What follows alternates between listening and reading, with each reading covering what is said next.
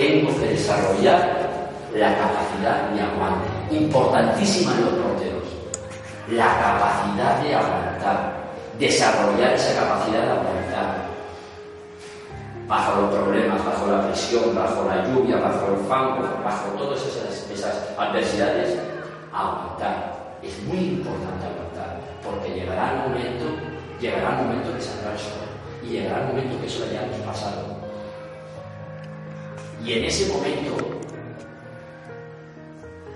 os sentiréis orgullosos y saldréis fortalecidos.